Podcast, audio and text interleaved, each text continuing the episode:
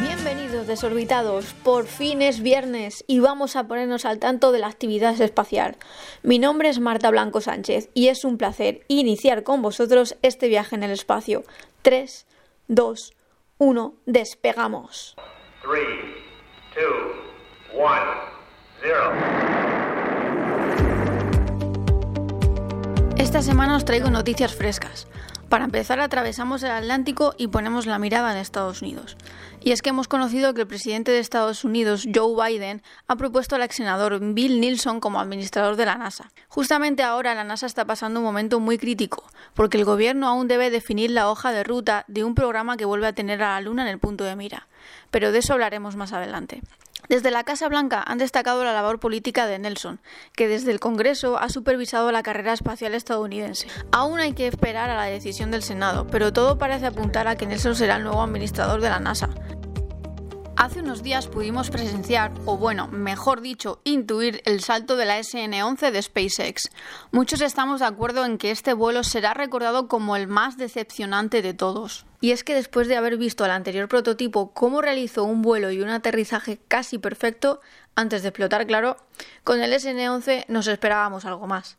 Además de que el tiempo no nos dejó ver absolutamente nada y no sabemos muy bien qué ha pasado, las explicaciones del equipo de Elon Musk y compañía no son muy claras. Las cámaras de la SN11 mostraron los tres Raptor funcionando en vuelo y pudimos intuir cómo la nave descendió para pasar a ponerse en posición horizontal. Pero durante esta maniobra algo pasó, porque la transmisión se cortó y solo pudimos ver cómo llovía literalmente trocitos del prototipo sobre Boca Chica. Elon Musk comunicó poco después que uno de los Raptor había presentado problemas durante el ascenso. El tiempo dirá si este incidente es un fallo que dé un giro en la hoja de ruta del programa o sin más un contratiempo.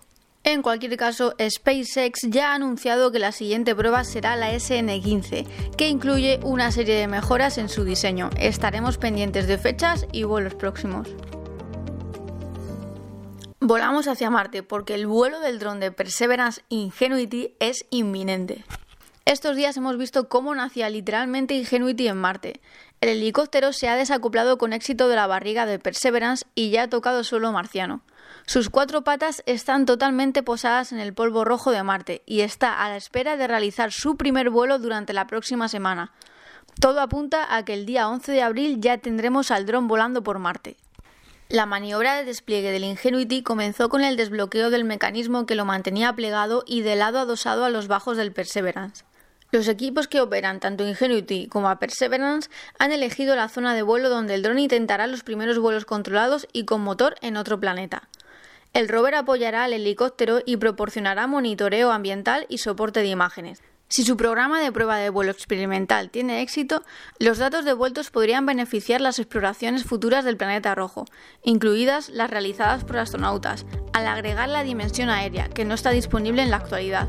Crucemos los dedos por Ingenuity. Nos venimos a Europa, la considerada segunda potencia mundial en el espacio.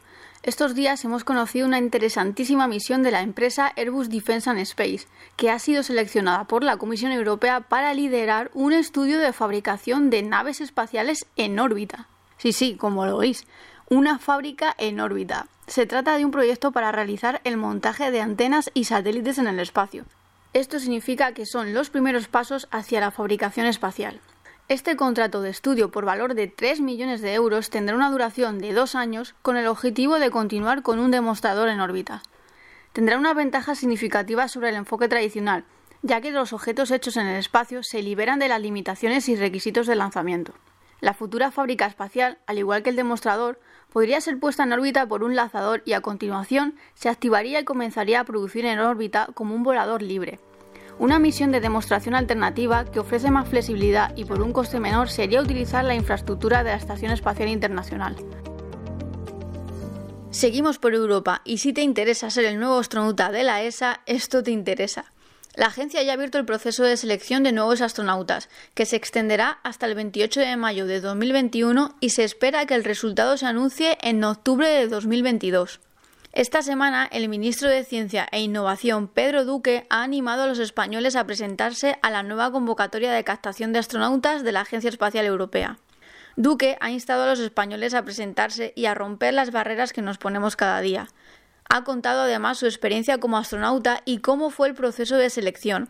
Además, ha dado una serie de consejos para los futuros astronautas.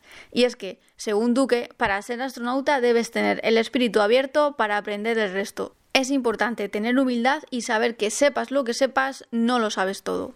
La ESA está buscando candidatos de una gran variedad de perfiles y antecedentes, pero para tener las mejores posibilidades de éxito debes cumplir como mínimo los siguientes requisitos. Por un lado, debes de ser ciudadano de un Estado miembro o Estado asociado de la ESA. Debes tener el mínimo de un máster en ciencias naturales, medicina, ingeniería, matemáticas o ciencias de la computación. Por otro lado, tienes que tener al menos tres años de experiencia profesional relevante después de la graduación por supuesto, dominar el inglés y tener un buen conocimiento de otro idioma extranjero. Aunque los solicitantes no necesitan tener una licencia de piloto, deberán presentar un certificado médico de clase 2 emitido por un médico forense que demuestre que están médicamente cualificados para una licencia de piloto privado.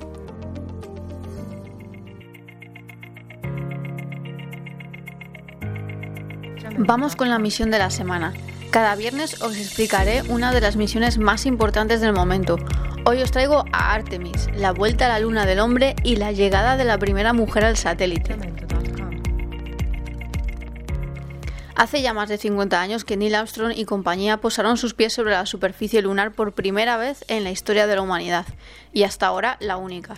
Con esta hazaña se inició una nueva era en la ciencia, era el primer paso para tomar impulso e iniciar la conquista del espacio, a la búsqueda de vida y de explicaciones a la formación de la Tierra. Un hombre y una mujer volverán a pasear por el mar de cráteres emulando a los miembros del Apolo 11.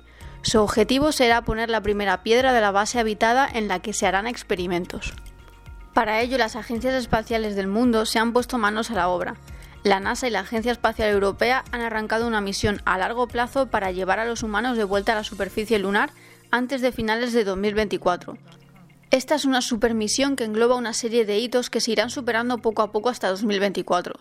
Con este programa, la NASA utilizará tecnologías innovadoras para explorar más la superficie lunar que nunca, colaborando con sus socios comerciales e internacionales para establecer una exploración sostenible a finales de la década. A partir de ahí, todo lo aprendido se aplicará y se dará el siguiente gran paso para la humanidad, enviar astronautas a Marte.